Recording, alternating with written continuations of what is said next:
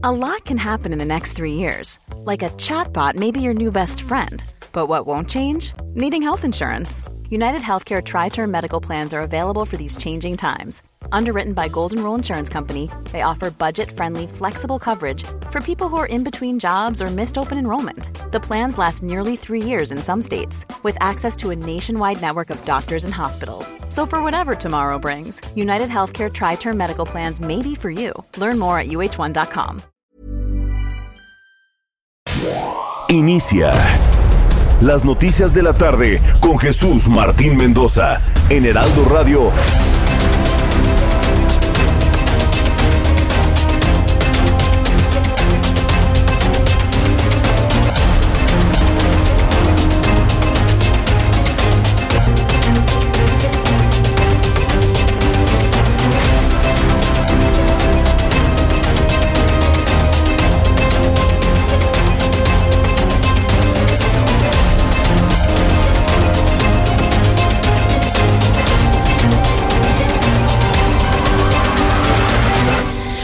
Las 6 de la tarde en punto, hora del centro de la República Mexicana. Bienvenidos, muy buenas tardes. Iniciamos el Heraldo Radio correspondiente este martes 26 de abril del año 2022. Me da un enorme gusto saludar a través de los micrófonos del Heraldo Radio en todo el país, en toda la República Mexicana, en emisoras de radio en los Estados Unidos, amigos en Chicago, qué gusto saludaros a través del 92.9 de FM, a través del 1320 de amplitud modulada en la ciudad de San Antonio. Gracias por estar con nosotros a esta hora de la tarde. Súbale el volumen a su radio, que le tengo la información más importante hasta este momento. Yo soy Jesús Martín Mendoza y le acompaño con las noticias estas siguientes dos horas. En primer lugar, quiero que usted sepa y consiente este gobierno del gravísimo problema de desaparición de personas, del secuestro de personas, de desaparición, de secuestros y demás que se han dado, no en tiempos de Calderón, no, en esta administración de López Obrador, que ha triplicado las cifras de personas asesinadas y desaparecidas? Bueno, conscientes de que el problema de inseguridad en tiempos de López Obrador es gravísimo. Bueno, pues diputados aprobaron reformas a la ley general en materia de desaparición forzada de personas, con el objetivo de crear el Centro Nacional de Identificación Humana, con el fin de dar respuesta e identidad al número de cuerpos de personas y de restos no identificados. México es una fosa. México es una fosa donde usted escarba encuentran huesos humanos, cráneos, húmeros, fémurs tarsos, metatarsos, carpos, todo, costillas, lo que usted me diga. Es verdaderamente un drama el que se está viviendo en este tiempo.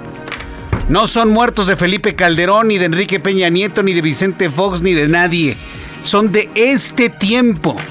Las cifras del Secretario de Seguridad Nacional ya arrojan, pues al menos si se conserva la tendencia, que triplica los datos conocidos entre 2006 y 2012, aunque no le guste a algunos escuchar, es una verdad clara. Y tan es así que hoy los diputados precisamente de este partido hegemónico, el del Movimiento de Regeneración Nacional, han aprobado esta ley esta, creación del Centro Nacional de Identificación Humana con el fin de tener una base de datos con la identificación genética de los huesos que se están encontrando por todos lados. Es noticia número uno. Pues sí, México tristemente, lamentablemente es una fosa. Donde quiera abren un agujero para enterrar algún asesinado. ¿O qué? ¿De qué manera lo puedo decir más claro o más suavecito, no? Porque algunos se alarman de la verdad. Bueno, pues yo le invito para que me dé sus comentarios aquí en el Heraldo Radio. Como segunda noticia de este día, la titular de la Comisión Nacional de Búsqueda, Carla Quintanillo Zuna, indicó que en México hay más de 24.600 mujeres desaparecidas. 24.600 mujeres desaparecidas. 24.000 mujeres. Llene usted un estadio de fútbol con todas las mujeres desaparecidas hasta este momento según los datos dados a conocer por la Comisión Nacional de Búsqueda. Le tendré los detalles de esto más adelante aquí en el Heraldo Radio. También informo que la Casa Blanca anunció que el próximo viernes el presidente de Estados Unidos, Joe Biden, se va a reunir con el presidente mexicano de manera virtual para tratar temas en la región como la migración, la crisis climática, la cumbre de las Américas que ocurrirá el próximo 6 de junio. Una vez más estamos viendo la operación muy clara, ¿no?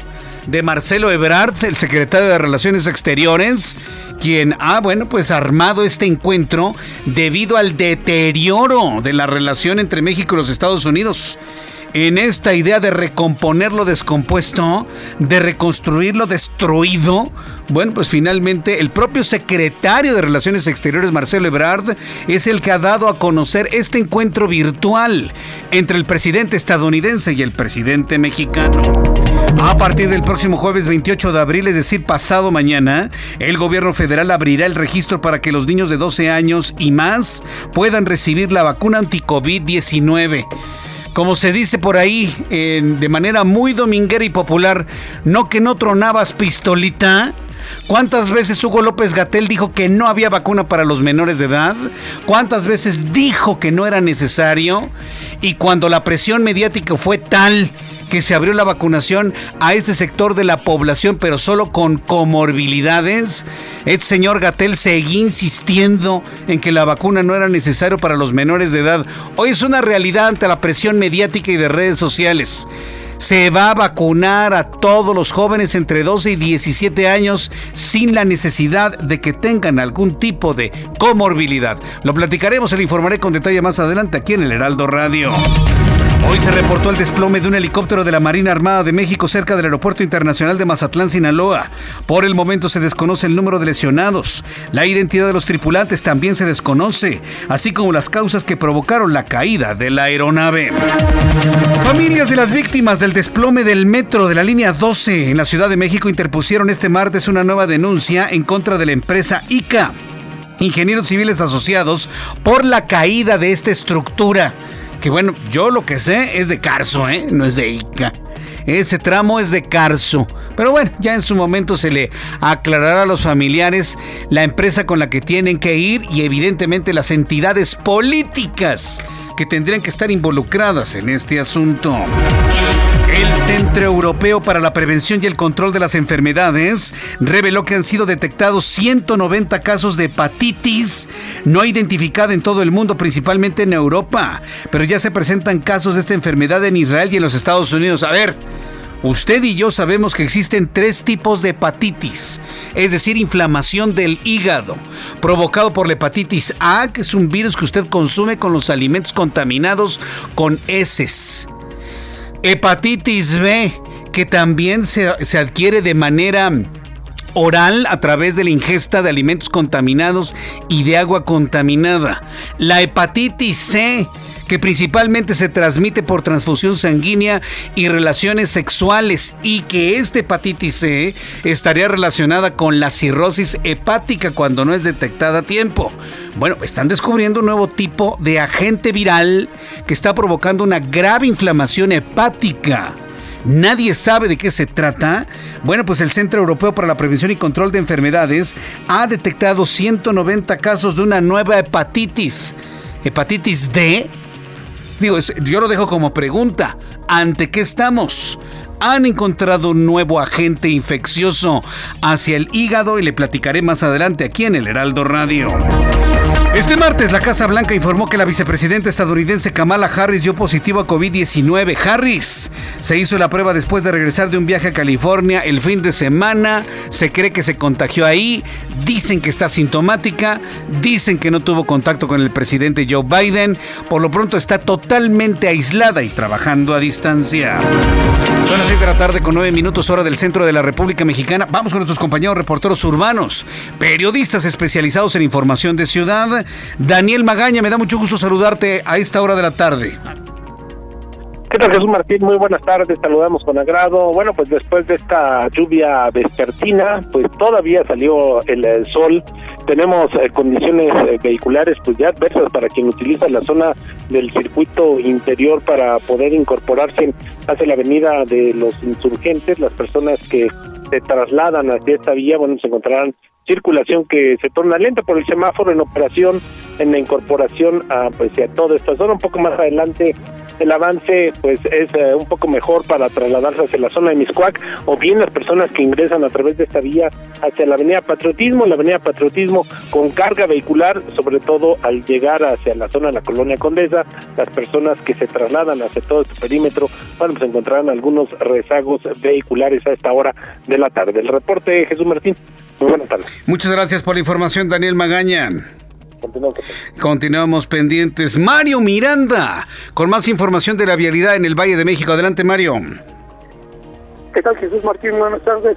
Pues te informo que continúa el resguardo por parte de elementos de la Secretaría de Seguridad Ciudadana en la calle Mapini, en la colonia Valle Gómez, Valle Gómez de la alcaldía Venustiano Carranza, ya que continúan refugiados al interior del número 15 de esta calle los indígenas triquis que el día de ayer realizaron un bloqueo en el circuito exterior. Y es que este grupo indígena pues, mantuvo un bloqueo durante varios meses en el eje central y la avenida Juárez, pero la madrugada del domingo fueron retirados de este campamento para ser reubicados en un predio que les proporcionó el gobierno de la Ciudad de México en la calle de Rayas y Circuito Interior, donde el día de ayer tuvieron problemas con los vecinos de esta colonia, los cuales no quieren que permanezca el campamento indígena en este lugar.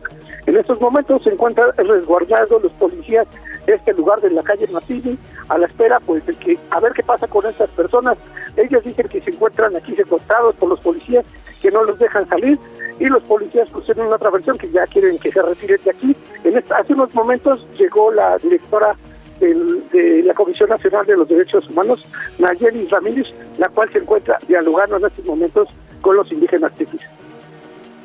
Bien, pues eso parece, eso no parece un resguardo, eso parece un sitio, ¿no? Este Mario. Nos están sitiando, ¿Sí? ¿sí? es lo que vi. Cuando nos mostraste las imágenes en televisión, pues policías con tolete, con, con escudos para no permitir la salida de los, de los triquis. Es verdaderamente increíble esto, ¿eh, Mario? Es que lo que nos comentaron los elementos policíacos, que el día de ayer que fueron también encapsulados, después llegaron a un diálogo, un acuerdo, y los triquis les comentaron a los policías que ya se iban a retirar, que se iban a ir a sus tierras, pero pues realizaron otra vez el bloqueo. Entonces, por ese motivo, pues no les permiten ahorita salir hasta que lleguen a un acuerdo. Están comentando que tal vez llega un camión para llevarlos a la casa del estudiante en la colonia Morelos. Correcto, muchas gracias por esta información. Gracias a mi compañero Mario Miranda. Quiero saludar con muchísimo gusto a los amigos, insisto, en Chicago, porque ha incrementado nuestra audiencia a través del 102.9 de FM en la ciudad de Chicago y a través del 1520 de amplitud modulada en la ciudad de San Antonio, Texas. Así que amigos que nos están escuchando en los Estados Unidos y en otras frecuencias a lo largo y ancho de los Estados Unidos, gracias por estar con nosotros, que nos escuchan a través de la poderosa señal de Now Media Radio en los Estados Unidos. Gracias por estar con nosotros. Claro está, a través de la gran plataforma de emisoras de radio del Heraldo Radio en la República Mexicana y quienes nos escuchan a través de aplicaciones, medios digitales en el resto del mundo. Les aprecio mucho que se encuentren con nosotros el día de hoy. Les invito para que me escriban a través de YouTube en el canal Jesús Martín MX, arroba Jesús Martín MX o que me envíen un mensaje a través de la plataforma Twitter, ahora que ya es de Elon Musk, en Twitter, arroba Jesús Martín MX, arroba Jesús Martín MX. En YouTube tenemos un chat en vivo, Jesús Martín MX también a través de YouTube. Les invito para que conformen, sean parte de este grupo de amigos de Radio Escuchas que todos los días nos reunimos para platicar, conversar, analizar las noticias, editorializar las noticias, aunque no le guste a Saúl Rabiela, editorializar las, las noticias, dar un punto de vista, una opinión Sí, y al ratito vamos con el tema de los, de los muertos y desaparecidos que como nunca se han incrementado en la administración de Andrés Manuel López Obrador. Aunque no me lo crea Rabiela, aunque no me lo crean otras personas, nunca como ahora habían desaparecido tantas mujeres, tantos hombres, se habían encontrado tantas fosas en estos tiempos, ¿eh? Y López Obrador no acaba de tomar posesión ayer. No, no, no, ya va para su cuarto año de gobierno, ¿eh? Entonces, bueno, pues tenemos datos perfectos para poder confirmar esto que le estoy diciendo. Le invito para que me dé sus comentarios a través de Twitter, arroba Jesús Martín MX, a través de YouTube, en el canal Jesús Martín MX. Cuando son las 6 de la tarde con 14 minutos hora del centro de la República Mexicana, vamos a revisar lo que sucedía un día como hoy, 26 de abril, en México, el mundo y la historia. Abra Marriola. Amigos, bienvenidos. Esto es un día como hoy en la historia. 26 de abril 1618, en el actual estado de Veracruz, México, se funda la ciudad de Córdoba. 1924 se publica El Proceso, la primera de las grandes novelas de Franz Kafka. 1931 se publica la novela Las olas de Virginia Woolf. 1942 en Honkeiko, en China, fallecen 1500 mineros en uno de los peores desastres de ese rubro en la historia. En 1989 se transmite en Japón el primer episodio de la exitosa serie de anime Dragon Ball Z. Y en 1994 comienzan las primeras elecciones con sufragio universal en Sudáfrica. Y para los que son bien, bien fans de los cómics, en el año 2019 se estrenó en Estados Unidos y en varios países la película de Avengers Endgame, que la neta Infinity War está mucho mejor. Amigos, esto fue un día como hoy en la historia. Muchas gracias. Muchas gracias a, Abraham Arreola por las efemérides del día de hoy. Bueno, dos acontecimientos que en 26 de abril pues no podemos olvidar. Uno, un día como hoy, 26 de abril de 1986, pues estalla Chernobyl. Sí, estalló Chernobyl. 1986 estalló la, la planta nucleoeléctrica de Chernobyl en Pripyat, allá en Ucrania precisamente. Un día como hoy, hace ya una buena cantidad de años, 1986. Y también ese mismo día, 26 de abril de 1986, muere en un accidente automovilístico Carlos Colorado, el líder de la Sonora Santanera. Y fíjese que yo de ese caso me acuerdo claramente porque casualmente ese día, 26 de abril de 1986, eh, yo estaba en el gloriosísimo Centro Universitario de México, en el CUM, sí, estudiaba yo en el CUM en ese año, y estábamos de viaje, estábamos de gira artística, porque no usted está para saberlo ni yo para contarlo, pero yo pertenecía a la gran rondalla del CUM, la rondalla del Centro Universitario de México, porque ahí donde usted no lo sabe, no está para saber ni yo para contarlo, pero pues, de repente pues me gusta cantar, ¿no? Entonces, estábamos en gira, íbamos precisamente a Guanajuato precisamente para hacer nuestra gira, nuestra callejoneada y todo este tipo de cosas que hacemos, hacíamos el, en la rondalla. Y de repente, pues un gran tránsito, ¿no? Allá, pues muy cerca, bueno, rumbo a. No recuerdo la altura, fíjese. Y un gran tránsito. De repente pasamos y vimos un autobús completamente destrozado en la base de un puente vehicular. Y decía Sonora Santanera. Una vez llegando a Guanajuato nos enterábamos que el gran Carlos Colorado había muerto en ese accidente que nos tocó ver personalmente mis compañeros y yo en ese día. Era el 26 de abril de 1986 y ese día la Sonora Santanera se convertía en noticia, pero en una noticia luctuosa.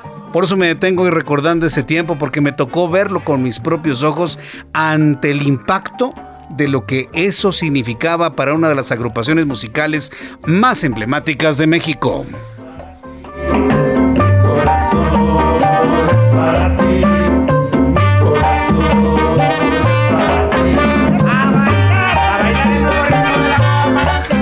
Gracias Ángel Arellano que me ayudó a recordar a la gran Sonora Santanera y hoy que estamos recordando un año más, un año, un aniversario luctuoso más de Carlos Colorado. Bueno, son las 6 de la tarde con 18 minutos hora del centro de la República Mexicana. Vamos a revisar las condiciones meteorológicas para las próximas horas. Oiga, qué aguacero cayó a la una y media de la tarde ¿eh? en el centro del país y también en otras partes de la República Mexicana. Llueve a esta hora de la tarde en algunos puntos de la República Mexicana. Es probable que vuelva a llover en el Valle de México. Y mire, es una buena noticia. Yo creo que desde, desde mi punto de vista tenemos que celebrar la lluvia. Sobre todo porque no nos tuvimos que esperar, como el año pasado, hasta junio para que cayeran las primeras gotas de agua. Estamos en abril, está lloviendo y créame, es una lluvia que se agradece en cualquier parte del país, afortunadamente. Dice el Servicio Meteorológico Nacional que tenemos el Frente Frío número 45, canales de baja presión, divergencia en altura, tenemos eh, lluvias hasta de 150 milímetros de precipitación en Puebla, en Veracruz, en Oaxaca, en Chiapas, en Tabasco, temperaturas que van a alcanzar hasta los 45 grados Celsius en Sonora, Sinaloa, Zacatecas, Nayarit, Jalisco, Michoacán, Guerreros y el estado de Morelos. Para quienes viajen al estado de Morelos, hay zonas donde el termómetro podría rebasar los 40 grados. Ahora que estuve de vacaciones, hubo un día que estuve en el estado de Morelos y ahí nos alcanzaron, fíjese, 36 grados en Morelos. No, no se siente el calor así sofocante, así de que usted no puede ni respirar. Sí, porque el calor se siente distinto de lugar a lugar. No es lo mismo un calor en Morelos que el calor en la Ciudad de México o el calor en Acapulco Guerrero. Es completamente distinto en función de la altura y de la humedad relativa en la atmósfera. Pero no, si en Morelos me tocó un calorón en el tiempo de vacaciones. Ah, qué bárbaro. Dice el Servicio Meteorológico Nacional que a lo largo de esta noche y madrugada el sistema frontal número 45 se mantendrá sobre el norte y noreste de México. Va a tener una interacción con un canal de baja presión que se extiende sobre el oriente de la República Mexicana, generando lluvias puntuales intensas en Puebla y en Veracruz, lluvias puntuales en Tamaulipas, San Luis Potosí, Hidalgo, también en Coahuila y Nuevo León, canal de baja presión extendido sobre el norte y centro del territorio nacional, inestabilidad de niveles altos de la atmósfera. Ocasionan lluvias puntuales en Oaxaca, Chiapas, Tabasco. Lluvias muy fuertes en Zacatecas, en Chihuahua, en Durango, en Aguascalientes, Jalisco, Guanajuato, Querétaro y Tlaxcala, además del Valle de México y zonas de Campeche y Yucatán. Una vez conociendo ya estos elementos atmosféricos, le voy a conocer el pronóstico del tiempo para las siguientes ciudades. Amigos que nos están escuchando en Acapulco, Guerrero, temperatura en este momento 29 grados, mínima 23, máxima 32. Guadalajara, Jalisco, mínima 12, máxima 33, en este momento 32. Monterrey. Mínima 18, máxima 26, 24 en este momento. Muy nublado en Cuernavaca, ya no tarda en llover en Cuernavaca. Mínima 16, máxima 27 en este momento 22 en Cuernavaca. En Oaxaca, amigos, en Oaxaca, mínima 14, máxima 26. Rico clima en Oaxaca con 23 grados. Y aquí en la capital de la República, en este momento 19 grados. Podría llover en unos minutos más. La mínima 12 y la máxima 22 grados Celsius.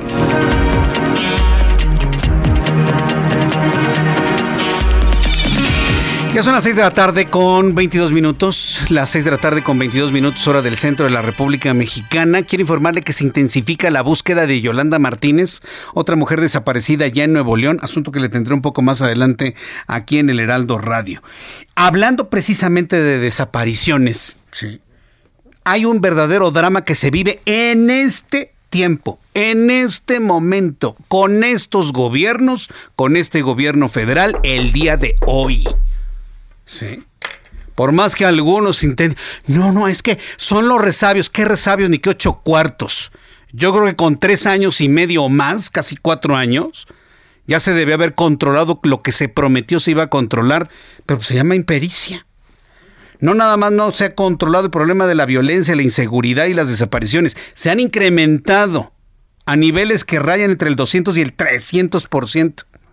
Tan son conscientes en el gobierno federal y los diputados de Morena de esta realidad, que el día de hoy que el día de hoy finalmente se aprobó en la Cámara de Diputados la creación del Centro Nacional de Identificación Humana.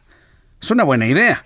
Centro Nacional de Identificación Humana propuesto por el presidente mexicano y con modificación de la Comisión de los Derechos Humanos. Este centro tendrá como objetivo dar respuesta a casos donde se tengan cuerpos de personas no identificadas, así como restos humanos sin identidad. Fíjese nada más.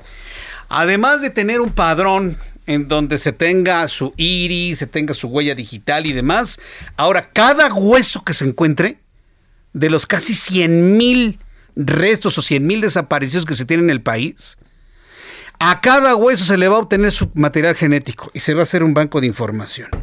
No encuentre usted a su a su familiar, a ver, muestra genética. Y con una computadora vamos a ver si tenemos algún registro de algún hueso que coincida. Es una buena idea. Pero imagínense lo que tenemos que hacer. Además de tener un padrón y un registro nacional de personas vivas, vamos a tener un registro y un padrón nacional de personas muertas. Con identificación genética. Insisto, me parece que es una buena idea. Puede ser el primer paso a solucionar el problema de, la identificación de desaparecidos y asesinados en México. Pero imagínense a lo que hemos tenido que llegar a estas alturas. A lo que hemos llegado, verdaderamente increíble. Este centro tendrá como objetivo, como le digo, dar respuesta a los casos donde se tengan cuerpos de personas no identificadas, así como los restos humanos sin identidad. Después de los mensajes comerciales, ¿cuál es la realidad y el drama de mujeres desaparecidas? Quiero decirle que también desaparecen hombres. Y desaparecen más hombres que mujeres. Pero los hombres son hombres, ¿no? Allá ellos por cuestiones mediáticas y también por lo que usted me diga, bueno, pues impacta más la desaparición de una mujer que de un hombre, pero también desaparecen chavos, ¿eh? Desaparecen niños y jóvenes, varones. Le platicaré de esto después de los anuncios y le invito para que me escriba a través de YouTube, Jesús Martín MX. Escuchas a Jesús Martín Mendoza con las noticias de la tarde por Heraldo Radio, una estación de Heraldo Media Group. Escucha las noticias de la tarde con Jesús Martín Mendoza. Regresamos.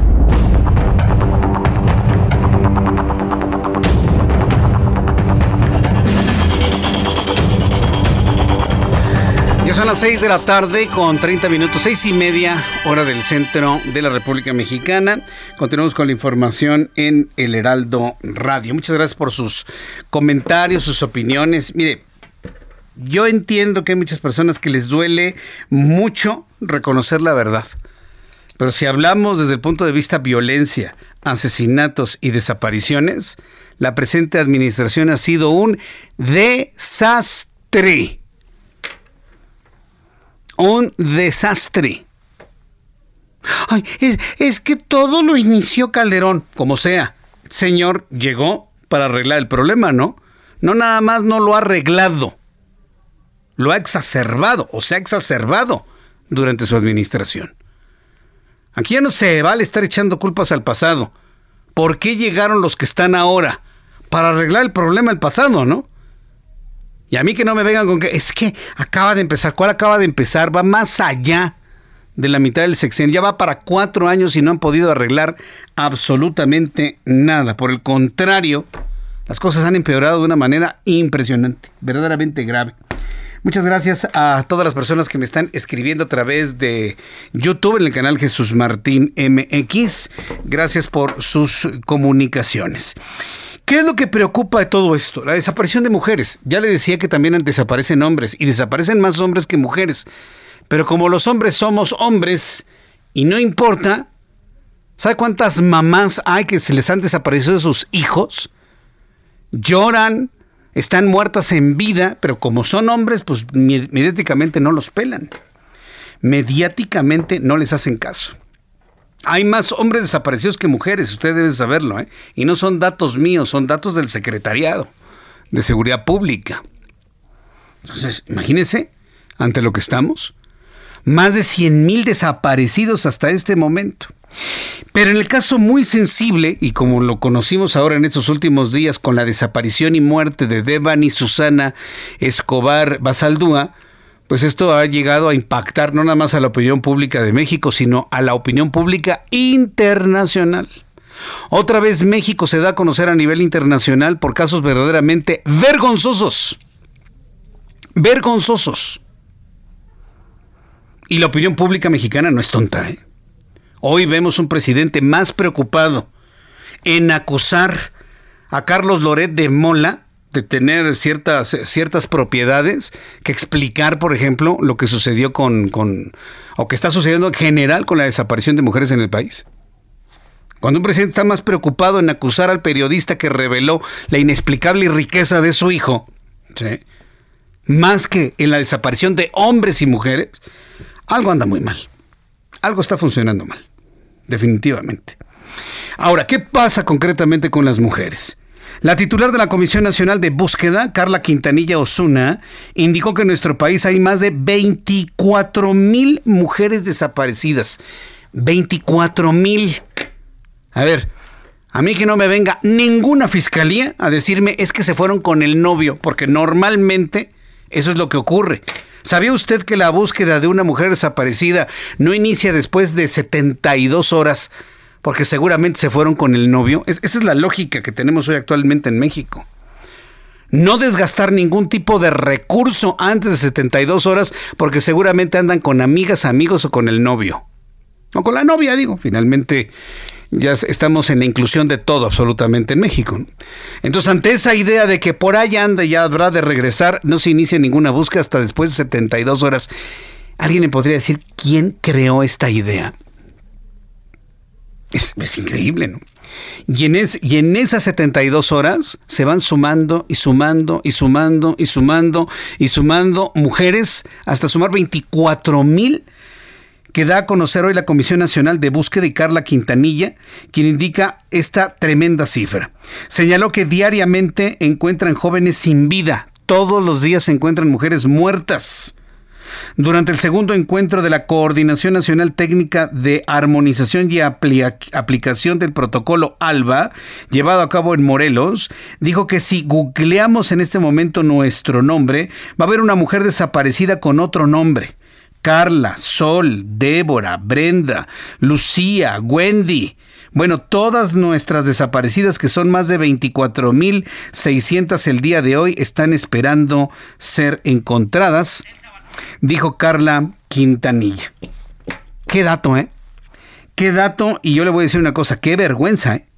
Qué vergüenza que tengamos finalmente este tipo de, datos y de, de, información.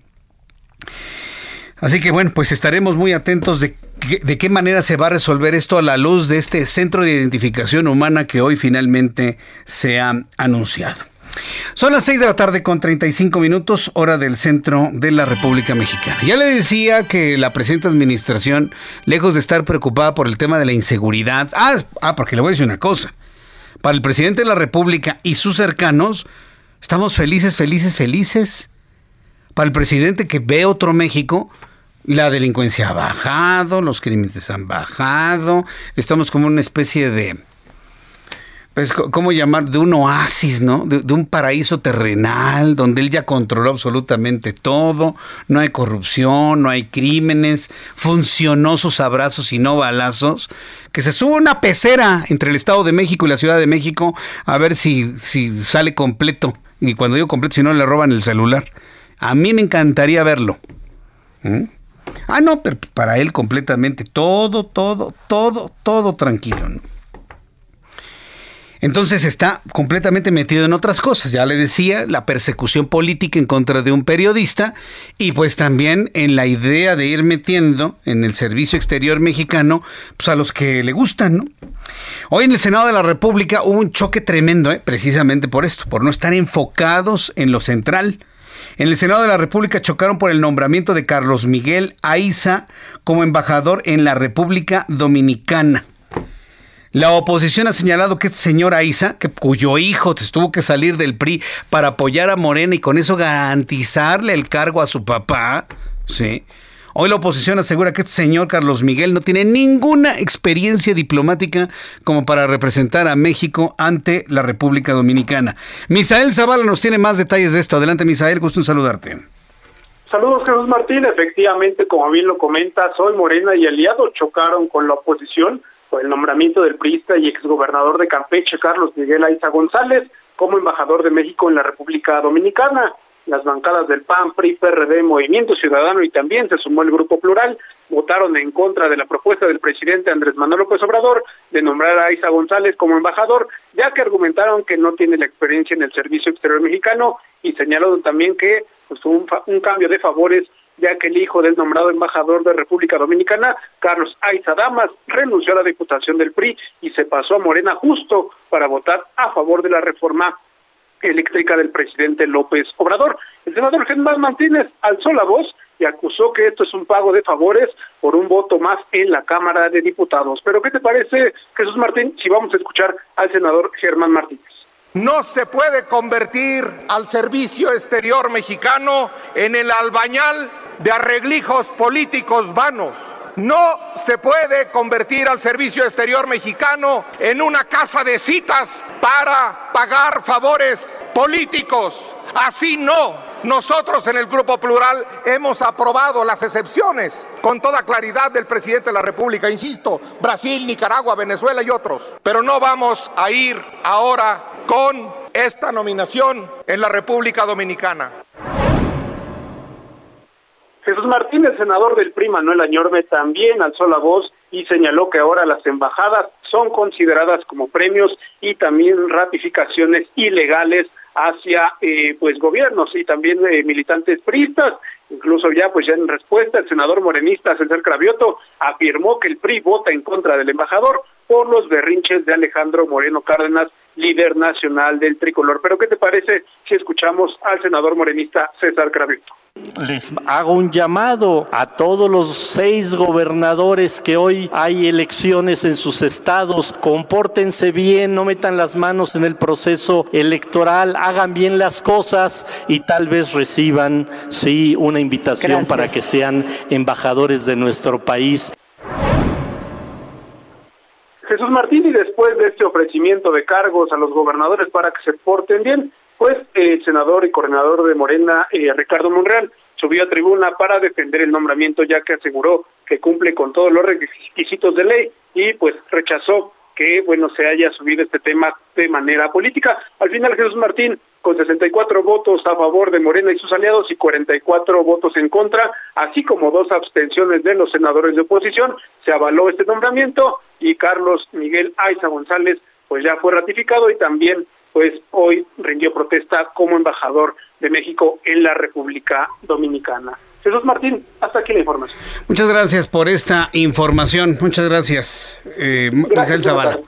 Gracias, hasta luego, que le vaya muy bien. Bueno, esto lo hace el Senado de la República. Pero República Dominicana no le va a dar el placet. Una cosa es que lo determine el Senado de la República y otra cosa es que República Dominicana le dé el placet. No se lo van a dar. Y ya hay un activismo desde México hacia República Dominicana para que se conozcan este tipo de prácticas. Sí. Para que se conozcan este tipo de prácticas. Y así como Panamá no le dio el placet al acosador este disque historiador, ¿sí?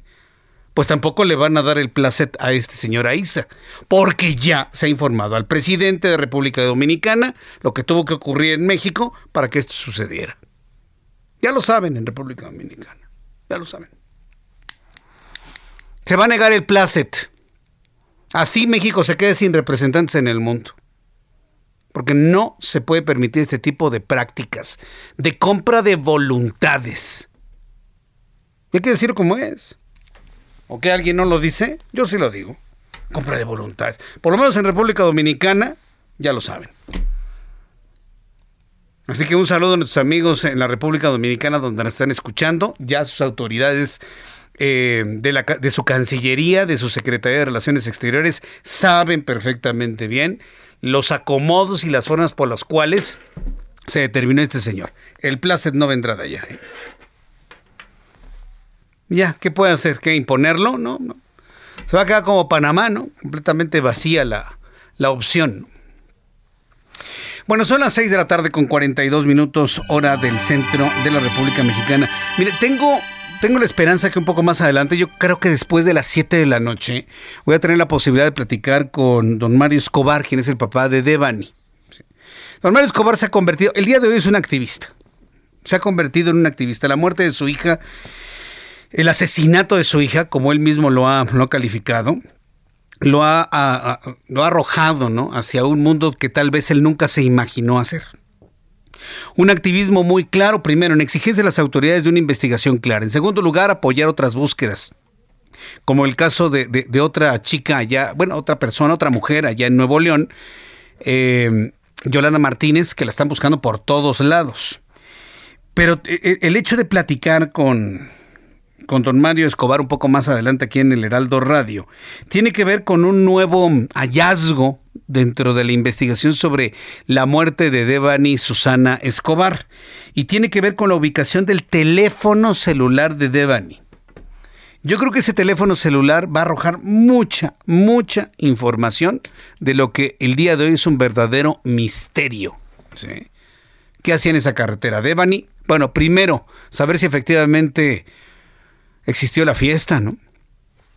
No hay fotos, no hay videos de la famosa fiesta. por principio de cuentas, ¿no? Una chica de 18 años que tiene que estar entrando a un motel. Un motel que está a escasos 200, 300 metros de las instalaciones de la Fiscalía General de la República, oficinas allá en Escobedo, Nuevo León. Hay muchos elementos verdaderamente extraños. Pero hoy Luis Enrique Orozco, vicefiscal de Ministros Públicos de Nuevo León, reveló que el teléfono celular de Devani fue hallado en el fondo del agua pero no junto al lugar donde estaba el cuerpo de la joven. El funcionario aseguró que trabajarán con algún especialista para recuperar mensajes de texto, llamadas y cualquier registro que pudiera aportar pruebas significativas al caso. Y que no nos salgan con que, ay, no sabemos nada porque se echó a perder completamente el celular. Eso no es cierto, ¿eh? Todo es rescatable. Todo es rescatable. Y las personas que saben de tecnología y que saben de, de, memorias, de discos duros, de, memoria sólida, de memoria de disco duro, saben perfectamente bien que toda la información es rescatable. Puede ser carísimo, puede ser tardado, puede ser complicado, pero todo es rescatable. ¿eh? Así que no nos vengan con que, ay, no, no se puede. No, no, sí se puede. ¿eh? Claro que se puede, por supuesto que se puede. Y ese teléfono tiene contraseñas para entrar a redes sociales y demás. Y bueno, yo creo que es un elemento de investigación fundamental en donde estoy seguro que ahí nos vamos a enterar mucho, mucho, mucho de lo que verdaderamente ocurrió esa noche del 8 al 9 de abril pasado. Son las 6 de la tarde con 45 minutos hora del centro de la República Mexicana. El próximo viernes, el próximo viernes le informo, el presidente mexicano y su homólogo estadounidense Joe Biden van a sostener un encuentro virtual. Va a ser a distancia, no, no se van a ver cara a cara, ¿no? López Obrador y Joe Biden van a tener un encuentro virtual en el que tratarán las prioridades en la región y la próxima cumbre de las Américas. ¿Sabe usted quién armó todo esto? Pues quien lo informó, por supuesto, Marcelo Ebrard, secretario de Relaciones Exteriores. ¿Usted cree que López Obrador por su propio pie va a ir a buscar a Joe Biden? En absoluto. ¿Usted cree que Joe Biden tiene el interés de hablar con el presidente mexicano cuando tiene encima prácticamente una guerra contra Rusia? Pero en absoluto.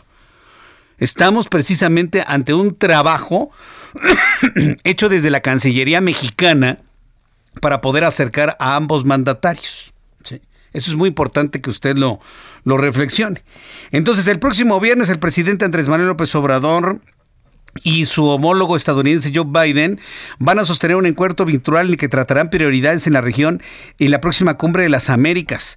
La Casa Blanca informó que ambos líderes van a discutir la cooperación en migración, los esfuerzos conjuntos de desarrollo en Centroamérica, van a hablar de energía, seguridad y crecimiento económico según la nota oficial. Ahora, métale usted un poquito de lógica Usted un poquito de lógica a este encuentro. ¿De qué va a hablar López Obrador con Joe Biden? Y Joe Biden de qué va a hablar con López Obrador. ¿De verdad? ¿Van a hablar de turismo entre México y Estados Unidos? Por favor. ¿Van a hablar de la cumbre de las Américas? Señores, por favor, no sean ingenuos. ¿Van a hablar de las consecuencias del voto en contra de la reforma eléctrica y la prevalencia de los negocios estadounidenses en México luego de lo que ha ocurrido en nuestro país con este desecho que se hizo finalmente de la propuesta de proyecto de reforma a la industria eléctrica, la famosa ley Barley. De eso van a hablar, señores. Van a hablar de turismo. Ajá, sí, claro, por supuesto. No seamos ingenuos. Van a hablar de las consecuencias de ese voto.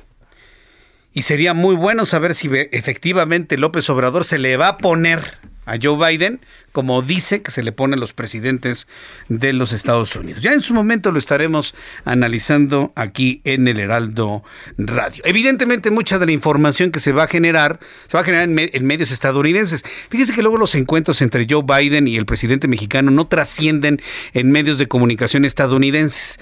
Sí hay periódicos que lo retoman y muchos lo retoman en el idioma original de los Estados Unidos, en inglés Así que bueno, pues yo creo que valdría la pena, sobre todo para nuestros amigos que nos escuchan en Chicago, para nuestros amigos que nos escuchan en San Antonio, pues retomar toda esta prensa en inglés para ver cómo retoman eh, la información que se genere de este encuentro entre Joe Biden y el presidente mexicano.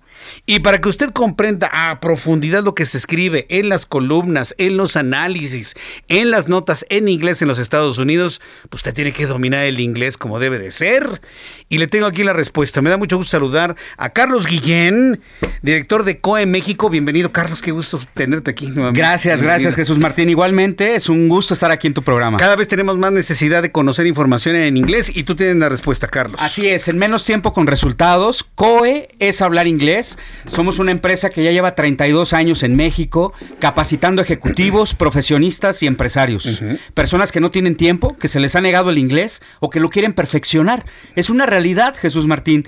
El, inglés te abre puertas, el inglés es el idioma de los negocios y hay que estar preparados, ¿cierto? Entonces tenemos la mejor metodología garantizada que en tres meses ya estás hablando inglés. Me estaban preguntando que cuántos años tiene COE haciendo este tipo de ofrecimientos de clases a través de línea. ¿Cuál es la experiencia que ustedes tienen? Claro que sí, en experiencia en línea clases virtuales en vivo y en directo. Llevamos 12 años. O 12 años. Antes de la pandemia llevamos 10 años trabajando de manera virtual, capacitando desde los niños, desde 7, 8 hasta 12 años, hasta adultos, hasta 70 años de edad.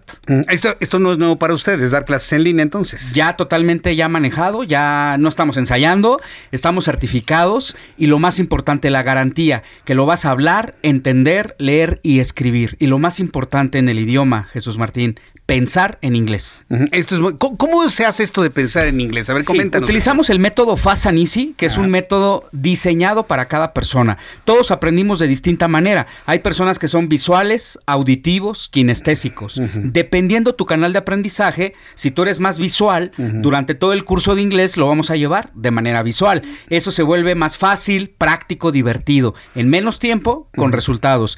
Es decir, vamos a hacer un traje a tu medida en el idioma inglés. Por ejemplo, estaba platicando en este momento de las notas en inglés que se van a generar ahora con el encuentro entre Joe Biden y el presidente mexicano Andrés Manuel López Obrador.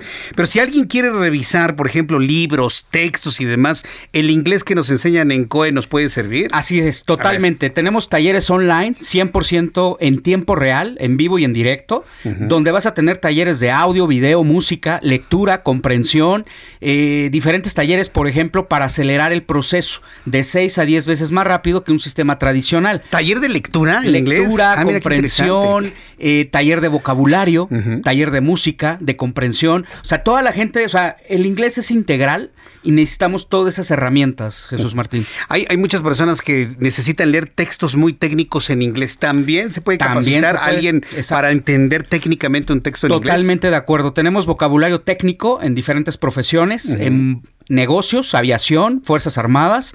O sea que es un, es un programa completo y certificado. Al final del programa, Jesús Martín, te vamos a capacitar para tres pruebas, ya sea el TOEFL, el TOEIC o el IELTS. No importa en qué nivel te ubiques, desde pollito, chicken, gallina, gen, hasta personas que ya dominan el inglés. Pollito, chicken, eh, chicken gallina, gen, digo, es... Exacto los principiantes. Desde básico hasta intermedio, avanzado, lo vas a perfeccionar, lo vas a dominar y lo más importante, que en tres meses hablas inglés, en nueve meses lo dominas y en un año estarás listo para una certificación. ¿A dónde, qué número se tiene que comunicar el público? Vamos a dar, el, número de una vez. Es el 5530 28 28 28. 55 30 28 28 28. Ya en este momento están ya en este momento, WhatsApp con la palabra inglés, mensaje de texto o una llamada perdida. Vamos a dar de aquí a las 7, 10 de la noche. Sí, estamos en vivo. Toda la gente que mande WhatsApp con la palabra inglés va a recibir un 50% de descuento en todos los pagos mensuales. Mitad de precio, Jesús Martín. Pero eso no es todo. Las primeras 100, las primeras 100 que ya estén ahorita WhatsAppeando la palabra inglés, van a recibir un plan familiar 2 por 1 Es decir, a mitad de precio puedes invitar a un familiar totalmente gratis y fíjate, algo adicional, cero inscripción en todos los meses. ¿Escucharon bien? Cero inscripción. Solamente van a pagar la mitad de la mensualidad. ¿Qué te parece? ¿A qué número telefónico? Es 5530 28 28 28. Muy fácil de aprender el teléfono. A ver, yo se los digo. 5528, aprendas ese. 5528. 5530. Perdón, 5530, perdón. 5530 28 28 28. 5530 28 28 28. Y ya están atendiendo en este ya momento. están ¿verdad? atendiendo, un asesor les va a regresar la llamada o WhatsApp, si van manejando, no se preocupen. Lo más difícil para aprender inglés, ¿sabes qué es? Tomar la decisión, Jesús Martín. Por eso ya manda tu WhatsApp al 5530 y tres veces 28 al final, ¿sí? Entonces, eh, te tienen que mandar una eh, la palabra inglés o una llamada perdida, ¿no? Llamada perdida, mensaje de texto o un WhatsApp más fácil con la palabra inglés y vas a recibir todos los beneficios que COE tiene para ti, para que ya aprendas inglés definitivamente, no estés postergando el que mañana, el otro año, y se va pasando el tiempo. Entonces es la oportunidad. En tres meses hablas inglés garantizado. Mire, por preguntar no se paga, ¿eh? Em- Envíe usted su mensaje al 5530 28 28 28 y se van a comunicar con usted, porque ¿qué es lo más difícil de hacer en este momento? Es tomar la decisión, Muy ya bien. mandar el WhatsApp, no pensar en español, a ver si lo hago, no lo hago, no, pensar en inglés, para que ya estemos hablando en inglés en tres meses, en nueve meses podrán expresarse fluidamente. Y los niños, tenemos un programa exclusivo para niños, Jesús Martín, de 7 a 12 años, y para la gente adulta, dice, no, es que yo ya, ya para qué, el inglés no es para mí, no es lo mío, a mí no se me da, es muy difícil, no me gusta, ahí está la persona. El número. 5530 28 28 28. Lo repito. Una vez más. 5530 y tres veces 28 al final. Habla inglés en COE. COE es hablar inglés al 5530 28 28 28. Gracias, Carlos Guillén. Escuchas a Jesús Martín Mendoza con las noticias de la tarde por Heraldo Radio, una estación de Heraldo Media Group.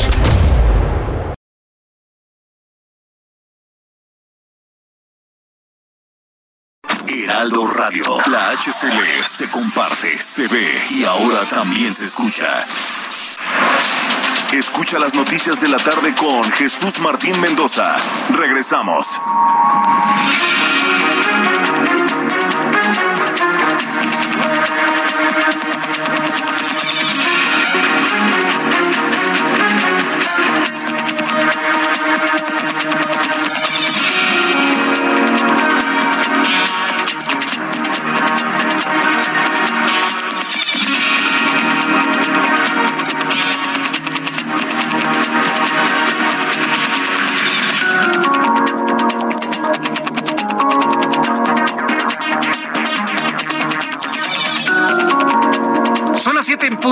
Las 7 en punto, hora del centro de la República Mexicana.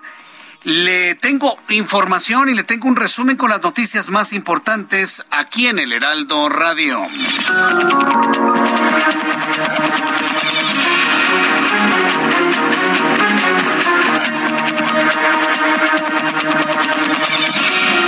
En primer lugar, le informo que diputados el día de hoy en la Cámara de Diputados allá en San Lázaro aprobaron reformas a la Ley General en materia de desaparición forzada de personas para la creación del Centro Nacional de Identificación Humana con el fin de dar respuesta e identidad al número de cuerpos de personas y de restos no identificados.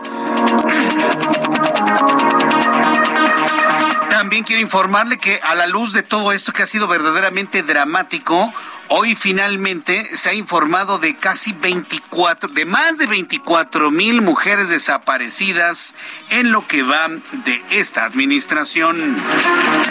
Le informo que, la a petición de Emilio Lozoya, la audiencia de presentación de pruebas en su contra por el caso Oderbrecht, programado para mañana, se ha aplazado. Sigue la, la negociación de un posible acuerdo con Petróleos Mexicanos, la Unidad de Inteligencia Financiera y la Fiscalía General de la República.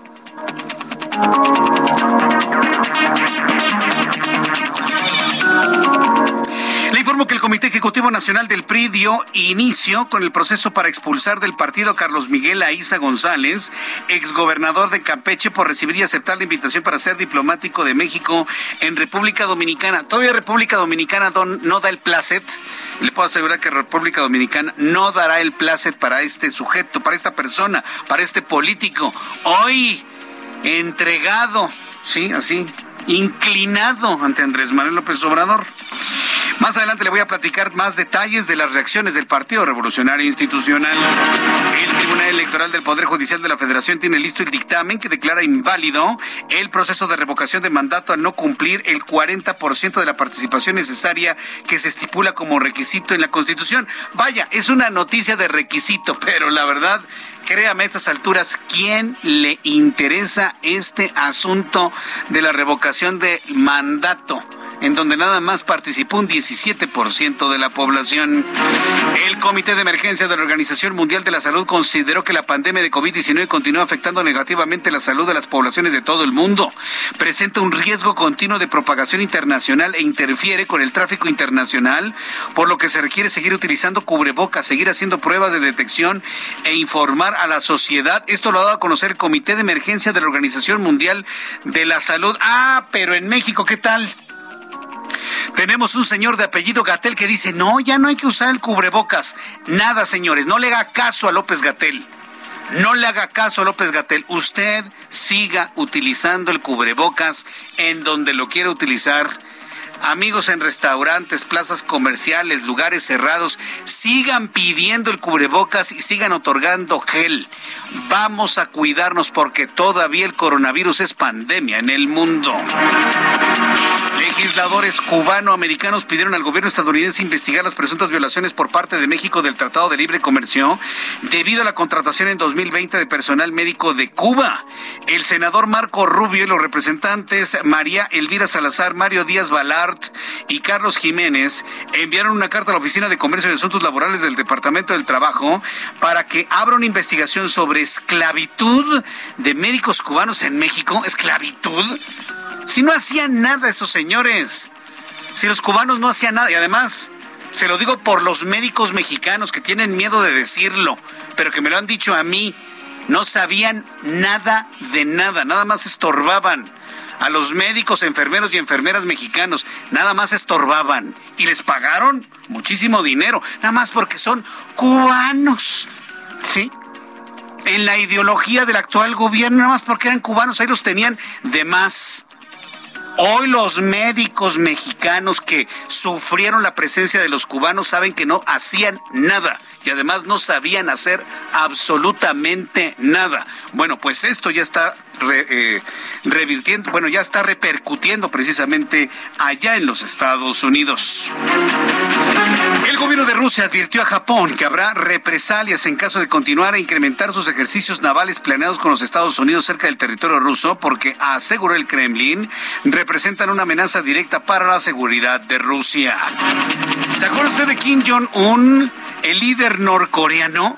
Kim Jong-un, sí, que por cierto, eh, Donald Trump hizo lo que nadie ha podido hacer por lo menos tocar el puño, ¿no? De Kim Jong-un en la línea eh, fronteriza entre Corea del Sur y Corea del Norte, ¿se acuerda? Eso lo logró Donald Trump. Bueno, el líder norcoreano Kim Jong-un prometió construir un abrumador e incontenible poderío militar. Esto poco después de que encabezara el lanzamiento del mayor misil del país. Kim Jong-un dijo, que solo cuando se está equipado con capacidades de ataque formidables, un abrumador poderío militar que no puede ser detenido por nadie, es que se puede prevenir una guerra, garantizar la seguridad del país, contener todas las amenazas y chantajes, dice, de los gobiernos imperialistas. De Indonesia investigan la muerte de tres ejemplares adultos de tigre de Sumatra por trampas cable que son utilizadas por cazadores y agricultores. Las autoridades anunciaron que se abrió una carpeta por investigación criminal hasta por cinco años de cárcel para los autores de la muerte de los tigres de Sumatra, de los que actualmente quedan solamente 400 ejemplares en libertad en todo el planeta, por supuesto. Estas son las noticias en resumen. Le invito para que siga con nosotros. Les saluda Jesús Martín Mendoza.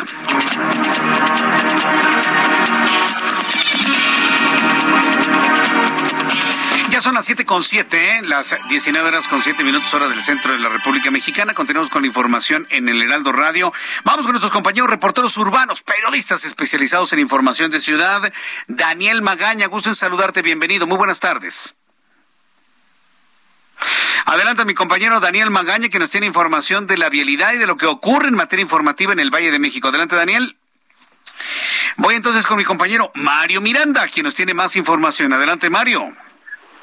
Hola, ¿qué tal Jesús Martín? Buenas tardes. Pues continuamos aquí en la calle de Mafini y Plomo, en la colonia Valle Gómez, donde continúa el resguardo de esta calle donde se encuentran pues al interior del número 15 los indígenas Triqui. El lugar que se encuentra, parece aquí este este comentario, pues hay aproximadamente unos 200 elementos policíacos que se encuentran aquí resguardando a, que, a ver lo que sucede con estos indígenas triquis, los que se encuentran en estos momentos dialogando con, con la directora nacional de los derechos humanos, Nayeli Ramírez, pero hasta el momento no ha salido para que nos dé una declaración de qué acuerdos quedaron, si van a retirarse estas personas de este lugar o van a ser trasladadas, como te comenté hace unos momentos, a la casa del estudiante en la colonia Morelos. Jesús Martín, estaremos al pendiente aquí, hasta el momento todo está tranquilo, no ha habido conatos de bronca, todo está tranquilo y están esperando a que se termine pues, de dialogar para ver a qué acuerdos llegan estos indígenas aquí. Correcto, gracias por esta información, Mario Miranda. Seguiremos al pendiente de aquí desde ese lugar. Les está yendo re mal a los triquis, no los quiere nadie. Ni siquiera ahí en la colonia Valle Gómez, en donde están resguardados, no, no los quiere absolutamente nadie. ¿Y está Daniel Magaña, Ángel? Vamos con Daniel Magaña con más información a esta hora de la tarde. Adelante, Daniel. Así es, Jesús Martín. Bueno, pues salió el sol después de la lluvia que se registraba al iniciar esta tarde en el Valle de México. Bajó un poco la temperatura, así que bueno, hay que salir pues con alguna chavarra las personas que estén por salir. En cuanto a las condiciones vehiculares, hemos de carga vehicular en la zona pues de la avenida de los Insurgentes Sur para quien se incorpora pues procedente del eje 3 sur, la zona de Chimpancingo en dirección hacia la zona sur de la ciudad para cruzar también al llegar hacia las generaciones de la Parque Hundido, la calle de Porfirio Díaz, ligera carga vehicular y bueno, pues más adelante también en la zona comercial que se ubica muy cerca de las instalaciones del Heraldo Radio. Así que hay que tomar esto en, cuenta. Usted puede utilizar también alguna vía alterna. La zona de la Avenida Revolución de será de utilidad para trasladarse hacia la zona de San Ángel o bien para incorporarse hacia la Avenida Molinos. Transporte Jesús Martín. Muy buenas tardes. Hasta luego, que te vaya muy bien. Muy buenas tardes. Son las siete con diez. Las 19 horas con 10 minutos. Acabamos de escuchar a nuestro compañero Daniel Magaña con esta información. Las 7 con 10, gracias por sus comentarios, sus opiniones que siguen llegando a través de nuestra plataforma de YouTube en el canal Jesús Martín MX a través de mi cuenta de Twitter, arroba Jesús Martín MX. Gracias a Miguel Alonso. Eh, Gracias por tu, por tu comentario. Evidentemente yo lo transmito. Eres muy amable. Muchas gracias, Zacarías. Gracias a Celestino Atienzo por seguirnos a esta hora de la tarde. Eh, Luis Cházaro, voy a platicar con él un poco más adelante. Ya está comentando precisamente la, la plática, la entrevista que tendré con él en unos instantes más. Gracias también a Fernando Soto Ay. Un fuerte abrazo. Gracias también por comunicarte con nosotros. Caronte, también muchas gracias. Curiel MCR. Dice Jesús Martín, estás equivocado. Las lluvias del año pasado comenzaron el 26 de abril y de ahí continuó lloviendo y fue el año con más lluvias desde 2016. No, no, las lluvias empezaron en el mes de junio y sí, efectivamente, fue el año con la mayor cantidad de lluvias. Y te lo voy a comentar. En el mes de mayo, mi compañero Luis Pérez Curtad hizo un trabajo de investigación por las presas estábamos tan preocupados por el problema del agua que Luis Pérez hizo una investigación en televisión de las presas, cuerpos de agua que estaban entre el 13.5 y 25% de su capacidad. Dos semanas después de ese reportaje, es más, semana y media de ese reportaje que le presenté en el Televisión, empezó a llover y de qué forma. Eh? Fue finales de mayo, principios de junio. ¿Y de qué forma? Al grado de que las presas alcanzaron capacidades del 100, 110 y algunas hasta del 120%. Uy, lo tenemos completamente registrado eso aquí, ¿eh? Por supuesto. Entonces, bueno, afortunadamente ya ha empezado a llover yo creo que tenemos que celebrar la lluvia y bueno pues este yo, les invito para que para que me comenten lo que usted piensa sobre este fenómeno que por cierto ¿eh? la sequía no se ha revertido con las lluvias intensas que han caído en varias partes de la República Mexicana. Son las siete con doce, las siete con doce horas del centro de la República Mexicana. Me da mucho gusto saludar a través de la línea telefónica, súbale el volumen a su radio, a Luis Espinosa Cházaro. Él es coordinador del PRD en la Cámara de Diputados. Diputado Espinosa Cházaro, qué gusto saludarlo, bienvenido, muy buenas tardes. Buenas tardes, Jesús Martín, para ti, buenas tardes también para todo tu auditorio. Estamos muy sensibilizados con el caso de Devani y por supuesto de, cientos de mujeres que aparecen muertas eh, en donde se investiga el feminicidio. A ver, háblenos finalmente cómo se ha avanzado en el tema de la tipificación del delito de feminicidio en la Cámara de Diputados, diputado Espinosa. Bueno, justo hace unos minutos, y cuando digo unos minutos lo digo literalmente, a propuesta de nuestra vicecoordinadora Elizabeth Pérez, eh, se eh, agravan las penas de feminicidio, se tipifica la tentativa de, feminicidio y un tipo penal de feminicidio consumado. Es muy lamentable que casos como el que sucedió en Nuevo León, donde se busca a una persona pues acaben en seis eh, feminicidios eh, consumados. Eh, a mí me parece que el gobierno federal ha minimizado lo que sigue sucediendo en nuestro país. Me parece que es gravísimo, que debe atenderlo. Un día después de, de lo que estaba sucediendo en Nuevo León, una nota internacional en todos los medios de nuestro país, pues el presidente no mencionó siquiera el asunto. Me parece que, que, que es tiempo de reconocer la realidad. Tenemos un clima de violencia en todo el país, pero en el tema de feminicidio altamente sensible para nuestra sociedad. Y por eso en Cámara de Diputados hoy se votó por unanimidad de todos los grupos parlamentarios esto que te comento, Jesús Martín. Qué bueno. Lamentablemente este tipo de cosas es cuando unen a todas las ideologías, pensamientos, eh, visiones de país en la, en la Cámara de Diputados. Sin embargo, si lo vemos desde el punto de vista de los poderes de la Unión, vemos un Ejecutivo más preocupado por otras cosas, más preocupado por, vaya, le diría hasta de venganzas personales, que están enfocado precisamente en una de las promesas de campaña que es disminuir este flagelo que es el crimen, los asesinatos, las desapariciones y en este caso los feminicidios. ¿De qué manera, diputado Luis Espinosa Cházaro, el Poder Legislativo puede invitar, conminar, empujar, presionar, incluso diría, al Ejecutivo a que se centre precisamente en este tema que preocupa a las familias mexicanas? Bueno, es interesantísimo lo que planteas. Mientras los feminicidios están a la alza, mientras la inflación está como nunca, mientras tenemos el mayor número de muertos en, lo que va del sexenio, pues el presidente habla de traiciones a la patria, de, denuncias penales contra los que pensamos distinto. Eh, no debe seguirse enrareciendo. Yo creo que un primer paso es que el Ejecutivo Federal ya cese el clima de hostilidad verbal que se convierte luego en hostilidad eh, física y en violencia que termina en, en, en, muertes, no solo de las mujeres, Jesús Martín, el tema de la prensa, por ejemplo, estar constantemente atacando a la prensa, pues termina en que tenemos también un número de periodistas importantes eh, fallecidos durante este sexenio. Yo creo que hay que cambiar la narrativa de país dejar de ver al país como el de los buenos y los malos, el de los traidores a la patria y los patriotas, y entender que este país es de todos y entre todos trabajar para que al país le vaya mejor las cosas. No andan bien en materia de seguridad, no andan bien en materia económica, y bueno, pues nosotros desde el PRD, desde la coalición Va por México, hacemos un llamado a que iniciemos ya a la construcción de una nueva narrativa, porque esta de la violencia verbal termina en violencia física. A ver, ya, que estamos hablando de violencia, yo tengo una impresión, diputado Espinosa Cházaro, y usted confírmeme si, si está correcta, incorrecta. Yo quiero estar equivocado, pero a mí me da la impresión que en la medida en la que nuestro país, independientemente de la política, hemos avanzado en derechos para las mujeres, en poder preservar sus seguridades, en elevar como un delito grave los feminicidios y demás, me da la impresión que desaparecen más, que asesinan más, que son más perseguidas y que tienen más miedo. Desde su punto de vista, ¿por qué se está dando este fenómeno, diputado Espinosa Cházaro? Pues a mí me parece que no se ha atacado el problema de raíz, insisto, y perdón que lo reitere Jesús Martín, pero para mí es sintomático. El país completo, en las fondas, en los cafés, hablando del asunto de Nuevo León, de la joven desaparecida, y el presidente durante tres años, durante tres horas de su conferencia el lunes, ni siquiera lo menciona el no hablar de la realidad o, o la parte discursiva no cambia la realidad del país. Desde mi punto de vista, eso, no reconocer que tenemos un problema en materia de feminicidios, de violencia contra la mujer, pues eh, el no reconocer el problema abona a que no se resuelva. ¿No? Si se distrae siempre la atención pública con molinos de viento, pues las consecuencias de la realidad nos alcanzan tarde que temprano.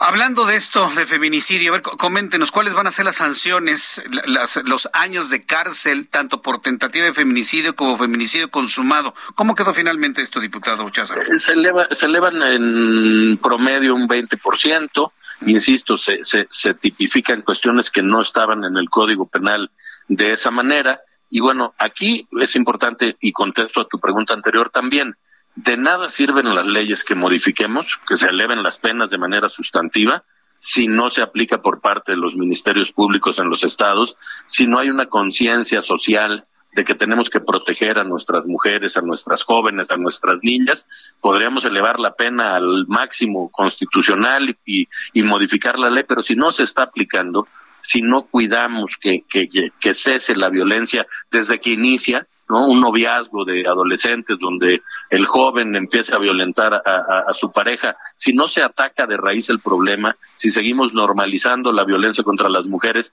si queremos invisibilizar las marchas de feministas eh, que suceden en la calle, que, que, pretenden minimizarse o llamarles violentas, pues no vamos a avanzar en el sentido positivo, insisto, no solo de la violencia contra las mujeres, que es el tema que hoy nos ocupa, sino de la violencia generalizada.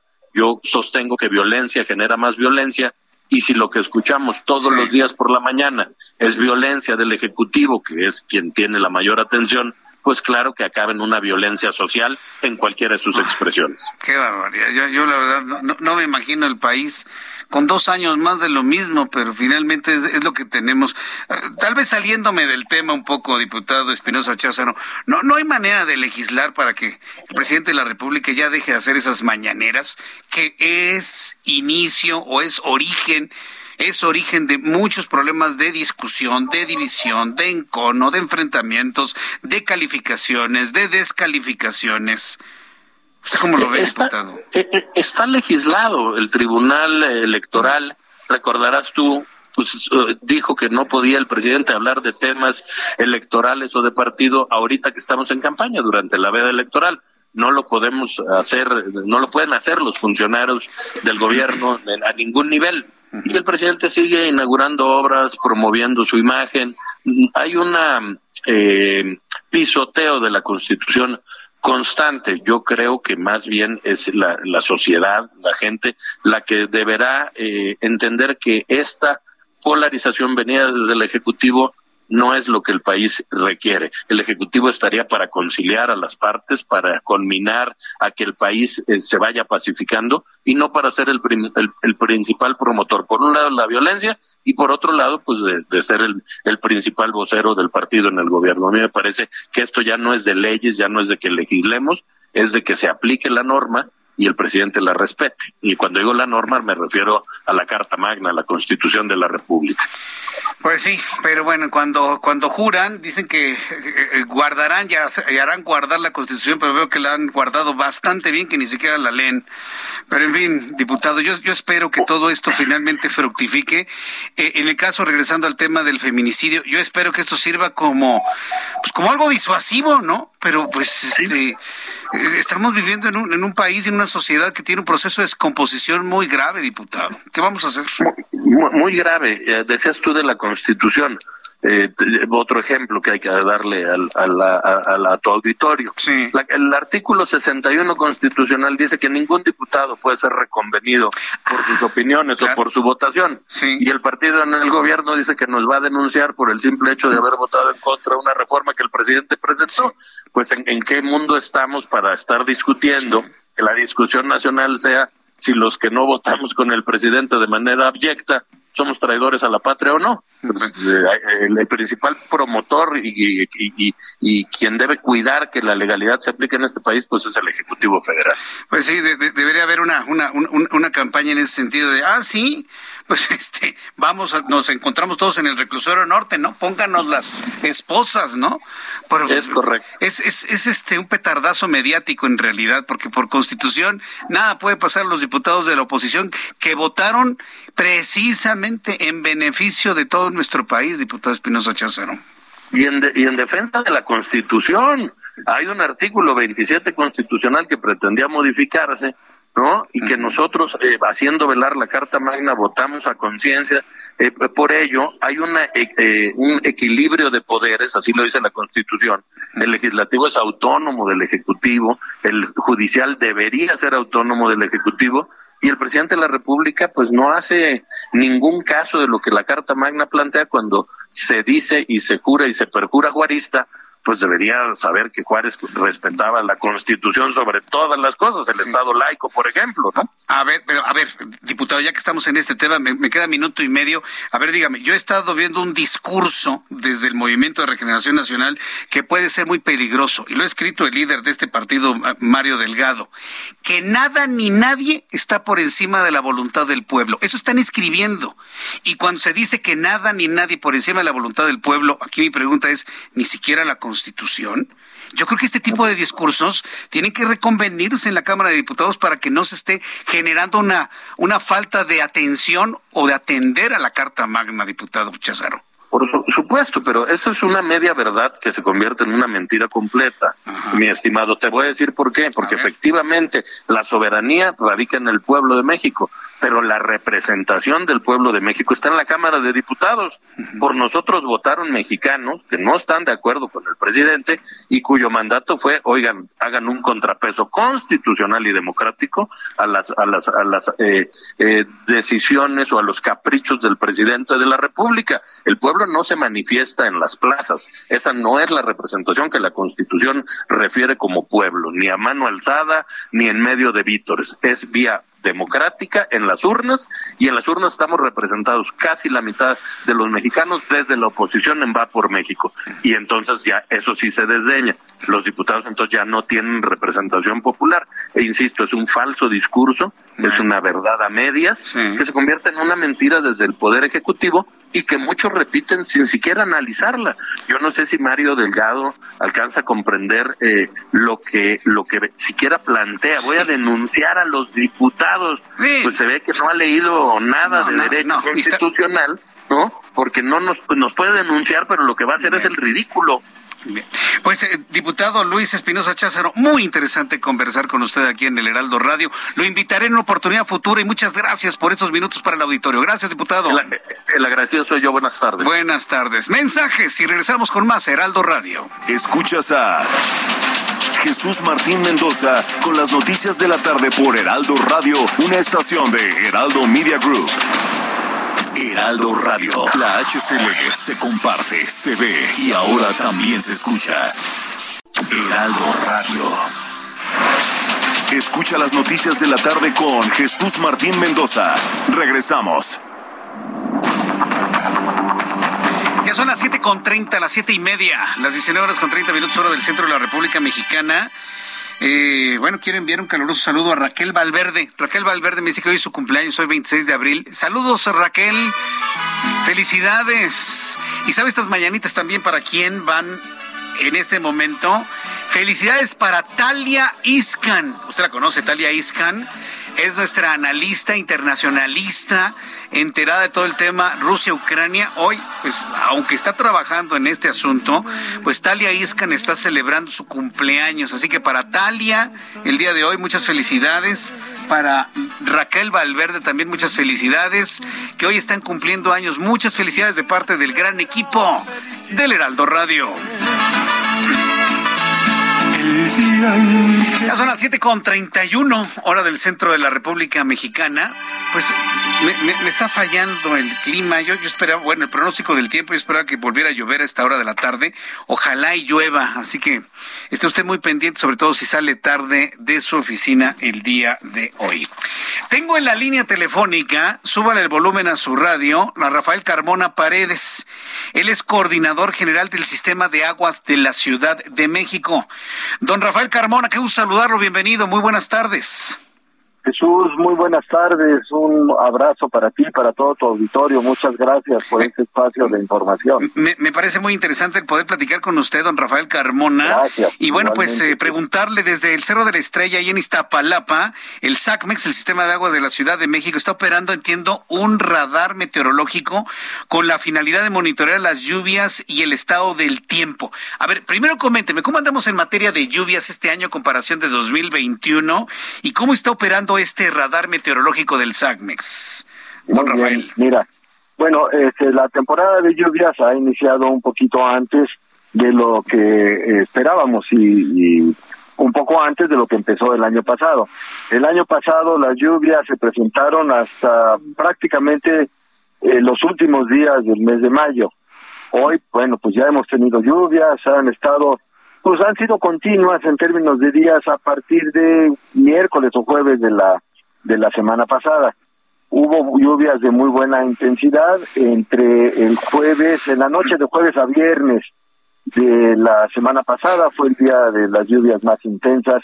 Pero bueno, este inicia la temporada de lluvias, esto tendrá que regularizarse eh, en los próximos días, en los, todavía en el mes de mayo podríamos tener algunos días sin lluvia, otros días con lluvia, y así iremos observando esta parte del inicio de las lluvias de la temporada del 2022. Y efectivamente, como, como lo mencionas, tenemos un radar que opera desde el 2018 en el Cerro de la Estrella, a 225 metros sobre la superficie de la zona plana de la Ciudad de México. Es eh, una, em, una herramienta, es una ayuda muy importante porque eh, nos permite estimar la carga, la velocidad de movimiento y en la dirección de movimiento de las lluvias e incluso el tipo de lluvia. Es decir, podremos estimar si eh, es agua, granizo o incluso nieve lo que se va a precipitar. Y esto nos eh, es con esta información podemos realizar acciones con 60 minutos de antelación para poder eh, ubicar a las cuadrillas que nos permiten dar atención a los encharcamientos, que nos permiten eh, tener vigilancia continua sobre plantas de bombeo. Y mucho, muy importante, esta información es compartida con eh, la Secretaría de Gestión Integral de Riesgos y Protección Civil, de tal manera que no solamente las cuadrillas de operadores del sistema de aguas de la Ciudad de México son las que se eh, reciben la información con esta anticipación de 60 minutos, sino también em, los eh, equipos de bomberos, los equipos de protección civil que día con día nos acompañan en estas tardes de lluvia en la Ciudad de México. Bien, pues eh, me parece muy interesante el que el que nos explique que efectivamente este año empezaron las lluvias un poco antes de, lo habitual. ¿Y, cuál es la expectativa de lluvia que se tiene para, para el centro del país?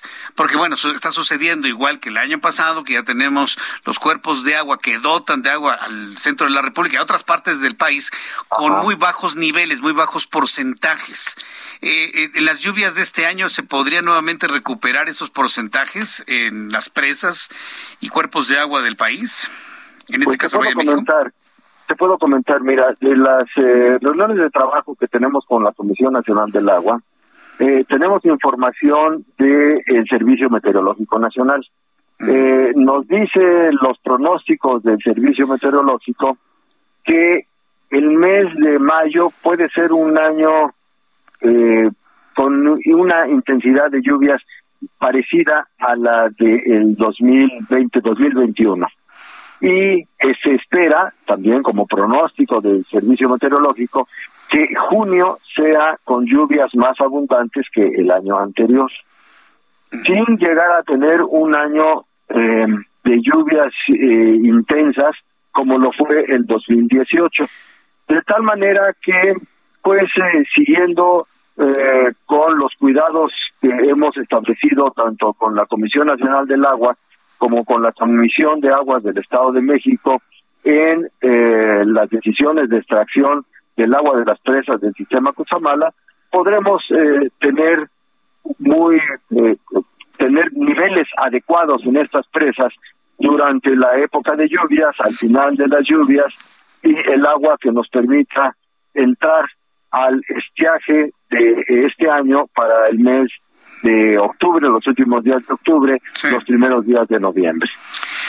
Entonces podríamos pensar, en función de lo que usted nos está explicando, que habrá agua para el Valle de México en lo que resta de este año. ¿Cuáles son las reservas de agua potable para la Ciudad de México? Las reservas están eh, identificadas en las presas del sistema Cuchamala, pero no nada más.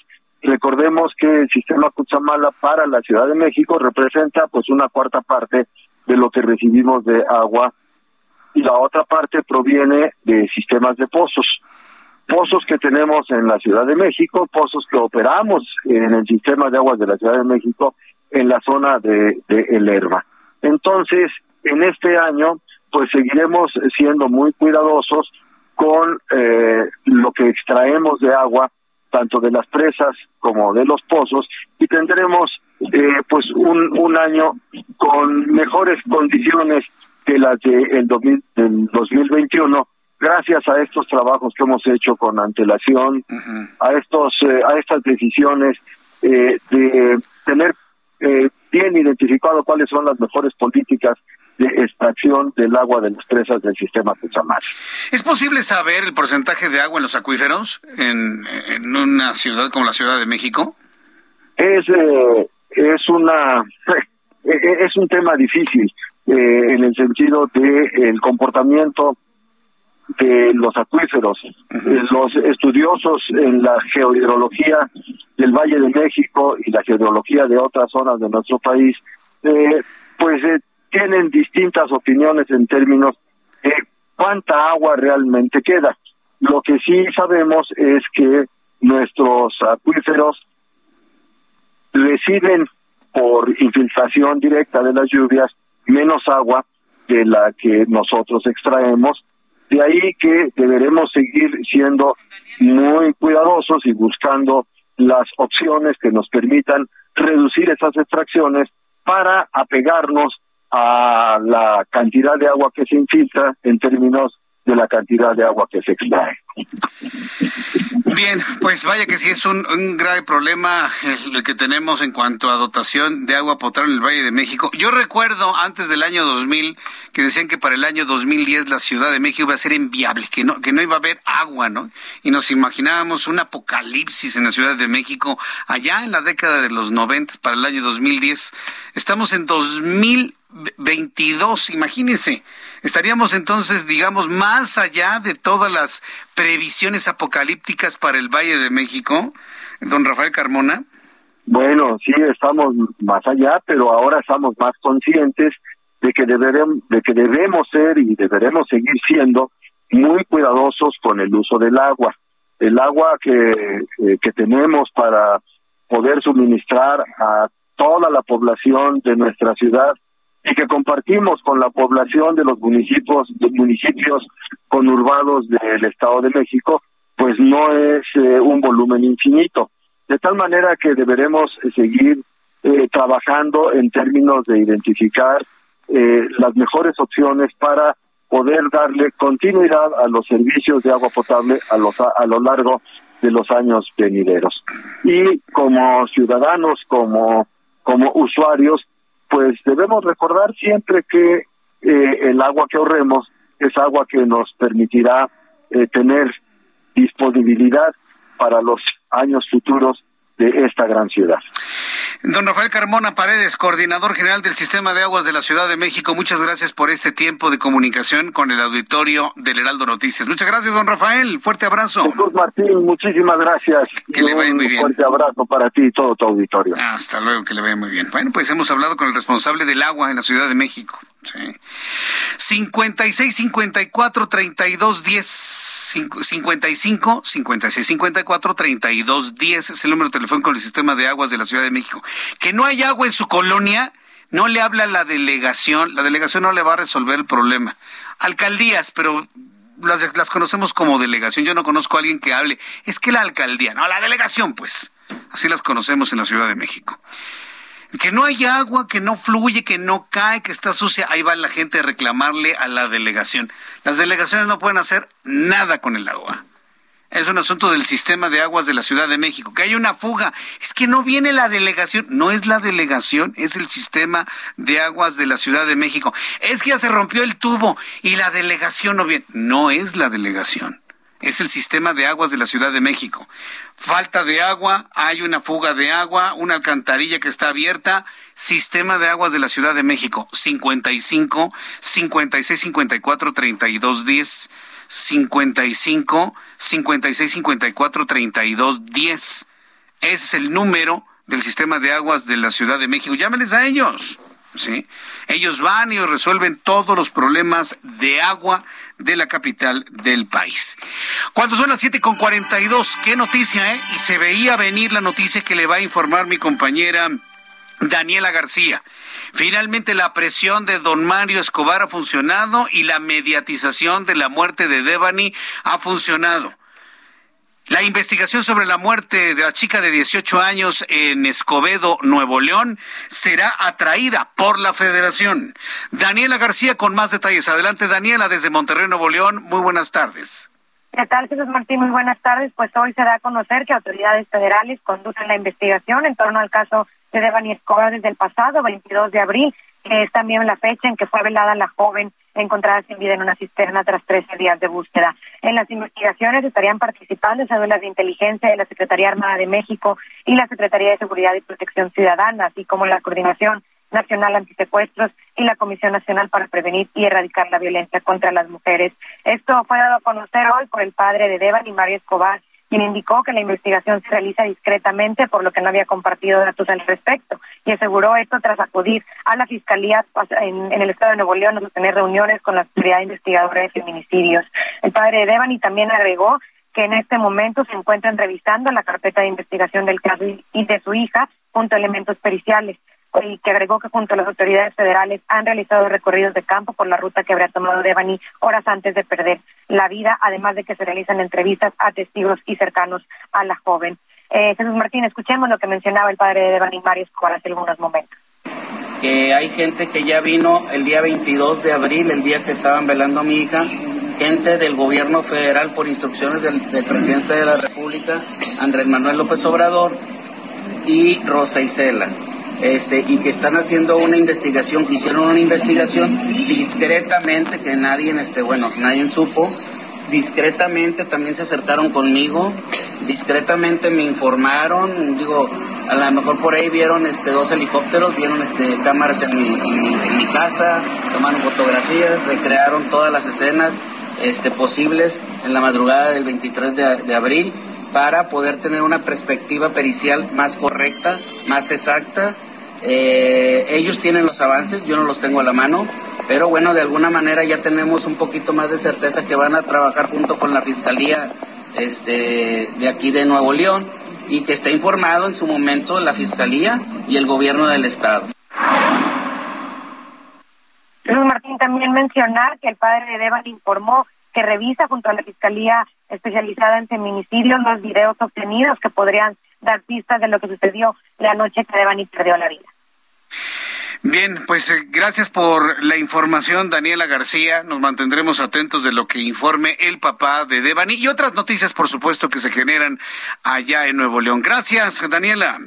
Al contrario, seguimos muy pendientes y muy buenas tardes. Muy buenas tardes, que te vaya muy bien. Es Daniela García, nuestra corresponsal en Monterrey, Nuevo León. Finalmente, la Federación, la Fiscalía General de la República trae el caso del asesinato de Devani Susana Escobar Basaldúa. Sí, ya no, ya olvídese de la versión de que, ay, es que iba, se iba caminando y como era de noche se cayó en un pozo. Por el amor de Cristo, por favor. Siempre lo he dicho en este programa de noticias, no insulten la inteligencia de la opinión pública, sean del partido que sean. Sean del partido político que sean, no intenten insultar la inteligencia de la gente.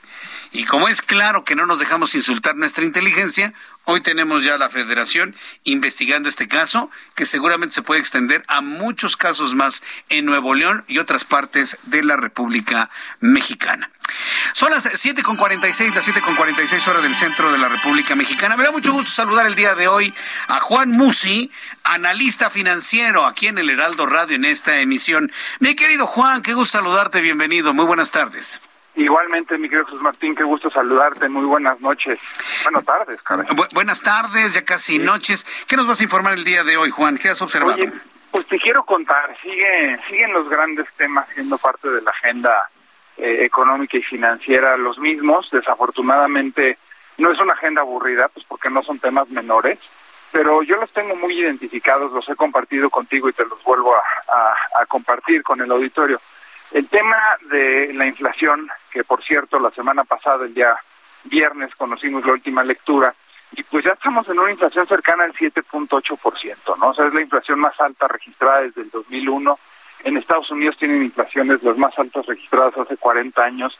En Europa también inflaciones las más altas hace 40 años. Entonces, pues sin duda sigue siendo la inflación y lo que vayan a hacer las bancas centrales, sobre todo eh, en este proceso de alza de tasa de interés, pues lo que va a estar marcando la agenda. Y sabemos que cuando las tasas suben, pues generalmente los mercados bursátiles, los mercados accionarios bajan, pues porque hay una migración natural de inversionistas que se salen de acciones y de mercados de un poquito más, digamos, de riesgo, pues para estar en réditos más altos, ¿no?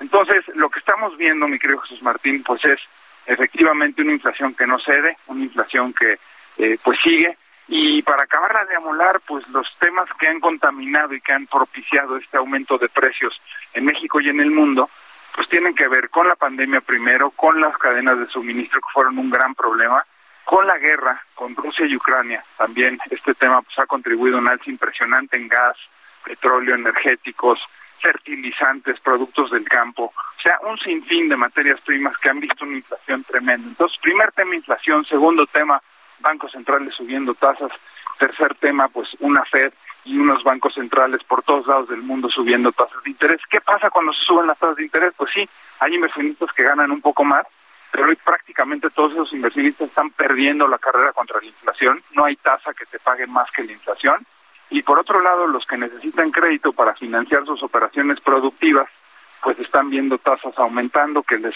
impiden de alguna forma tener su actividad empresarial o factorial o industrial de manera rentable, pues porque el crédito se está encareciendo.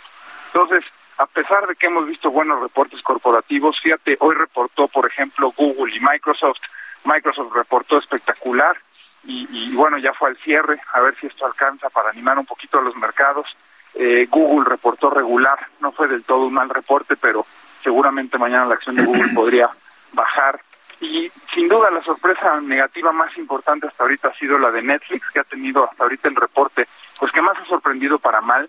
No era de extrañar que una empresa como Netflix esté perdiendo suscriptores, cada vez hay más competencia en esto que es el streaming, en esto que es el, pagar sobre diferentes plataformas en Internet. Y pues yo te diría que aquí localmente lo que estamos viendo o lo que se avecina. No me gusta, algo que se comentó hoy en la mañanera, que es que eh, con tal de combatir a la inflación se empezara a buscar de cierta forma controlar precios. Yo creo que controlar al mercado y buscar intervenir un mercado que está siempre a la oferta y a la demanda y hacerlo con recursos públicos, pues tarde o temprano no hay dinero que alcance para financiar, para controlar precios y para ganarle una carrera a la inflación más que el mercado propio que solito con oferta y demanda se acomoda, mi querido Oye, Juan, ahora que estás mencionando precisamente las acciones de estas empresas, hoy ¿hubo algún efecto el anuncio de Elon Musk que ahora quiere comprar Twitter por un monto de 44 mil millones de dólares? ¿Se reflejó en algún comportamiento en el mercado? ¿Cómo lo viste tú? Claro que sí hubo un efecto. Mira, por ejemplo, las acciones de Twitter, el día que anunció la compra subieron muchísimo, que fue el día de de ayer y las acciones de Tesla, por ejemplo, bajaron muchísimo. O sea, lo que ocurrió es que un poco la gente lo que dice, bueno, si le va a poner el foco y la atención Elon Musk a Twitter y va a descuidar Tesla, entonces pues muchos inversionistas salieron de Tesla y no bajó poca cosa, eh, bajó 11% las acciones de Tesla, me parece exagerado. mucho. Yo creo que Musk es un hombre muy inteligente, sí muy controvertido, no siempre uno puede estar de acuerdo con esos grandes genios, pero pues sin duda le ve potencial a Twitter y por eso hizo la oferta que hizo. Pues porque al final de cuentas es una plataforma en la que se puede vender, se puede anunciar, se puede vender y ganar mucho dinero. Y pues ahora lo que está buscando para tratar de eliminar tanto bot y demás, pues es al final tener suscriptores que aunque sea paguen una cuota chiquita, pero que paguen, ¿no? Sí, por y con ello evitar pues tanto tanto bot y tanto pues permíteme llamarle fraude, ¿no? En la plataforma. Sí, es una forma muy interesante llamarle a los bots, que por cierto hay muchos bots mexicanos, pues un, ah, verdadero, verdadero fraude. Pues a ver qué es lo que hace el Rey Midas, ¿no? De la tecnología con, con Twitter. Finalmente es una de las plataformas, si bien no la más masiva, pero sí la, la de primera consulta de asuntos de carácter político, financiero y demás. Y a propósito de ello, mi querido Juan, danos tu cuenta de Twitter para que el público te siga, vea tus, tus eh, informes y análisis de todos los días y te puedan consultar y pedir alguna asesoría. ¿A qué cuenta de Twitter te escribimos, Juan? Por supuesto en arroba Juan S. Musi, arroba Juan S. Musi. Ahí, como sabes, diario subo tus tweets relevantes, eh, un video informando sobre la jornada lo más importante que acontece en mercados. Y bueno, pues no era de extrañarse que después de haber visto también muy firme al peso mexicano y a muchas monedas frente al dólar, ahora con todas estas presiones inflacionarias y demás, tenemos un tipo de cambio ya cercano a los 20, 40. Vamos a seguirle dando seguimiento. Y pues mira, lo único que veo en la agenda inmediata que puede componer o enderezar un poquito el rumbo del mercado, pues es que la inflación empiece a bajar un poquito, no te digo que controlarse, y que los reportes corporativos en Estados Unidos, que así han sido, sigan siendo eh, pues la tendencia más positiva que negativa, mi querido Jesús Martín. Perfecto, bueno, pues mi querido Juan, como siempre es un gusto escucharte, tenerte en nuestro programa de noticias y bueno, decirle al público que te siga a través de Twitter, arroba Juan S. Musi. Un fuerte abrazo, Juan, nos escuchamos en la próxima. Igualmente, mi querido Jesús Martín, un fuerte abrazo a ti y a todo el auditorio. Fuerte abrazo, que te vea muy bien, gracias. Juan Musi, sígalo a través de Twitter, arroba arroba Juan S. Musi, arroba Juan S. Musi, nuestro compañero analista aquí en el Heraldo Radio. Son las 7.53. Antes de terminar nuestro programa de noticias, a ver, le quiero pedir a los papás, por favor, a los papás, a las mamás, que estamos preocupados por la salud de nuestros hijos, súbale el volumen a su radio, porque con esta noticia quiero terminar nuestro programa del día de hoy. Hay un alertamiento en Europa y de manera concreta en el Reino Unido de, un nuevo, de una nueva hepatitis, fíjese de un nuevo agente infeccioso que está provocando inflamación en el hígado, principalmente en los niños. Escuche usted lo siguiente, el pasado 13 de abril Reino Unido y España detectaron los primeros casos de un tipo desconocido de hepatitis severa infantil. No es el virus de la hepatitis A, ni de la B, ni de la C. Es otro agente que está provocando la inflamación del hígado. Trece días después, el Centro Europeo para la Prevención y Control de las Enfermedades informó que han sido detectados 190 casos de esta nueva enfermedad en 12 países distintos, incluido Israel, y también en América, en los Estados Unidos. Por su parte, la Organización Mundial de la Salud anunció la primera muerte de un niño consecuencia de esta nueva hepatitis y lamentó que de los 190 casos de este nuevo tipo de hepatitis, 17 menores de edad necesitaron un trasplante urgente de hígado. Consulte a su médico, por favor. Y con esta información nos despedimos agradeciéndole el favor de su atención. Los espero mañana a las 2 por el 10, a las 2 de la tarde por el canal 10 de su televisión. Las noticias a las 2 por el 10, 6 de la tarde, Heraldo Radio en toda la República Mexicana. Yo soy Jesús Martín Mendoza y a nombre de este gran equipo de profesionales de la información, le deseo que tenga usted muy buenas noches. Le invito para que se quede en la programación de Heraldo Televisión y Heraldo Radio. Nos vemos y escuchamos el día de mañana. Gracias. Buenas noches. Esto fue Las Noticias de la Tarde con Jesús Martín Mendoza. Heraldo Radio 98.5 FM, una estación de Heraldo Media Group, transmitiendo desde Avenida Insurgente Sur 1271, Torre Carrachi, con 100.000 watts de potencia radiada. Even when we're on a budget, we still deserve nice things. Quince is a place to scoop up stunning high-end goods for 50 to 80% less than similar brands. They have buttery soft cashmere sweaters starting at $50 luxurious Italian leather bags, and so much more. Plus, Quince only works with factories that use safe, ethical, and responsible manufacturing. Get the high-end goods you'll love without the high price tag with Quince. Go to quince.com/style for free shipping and 365-day returns.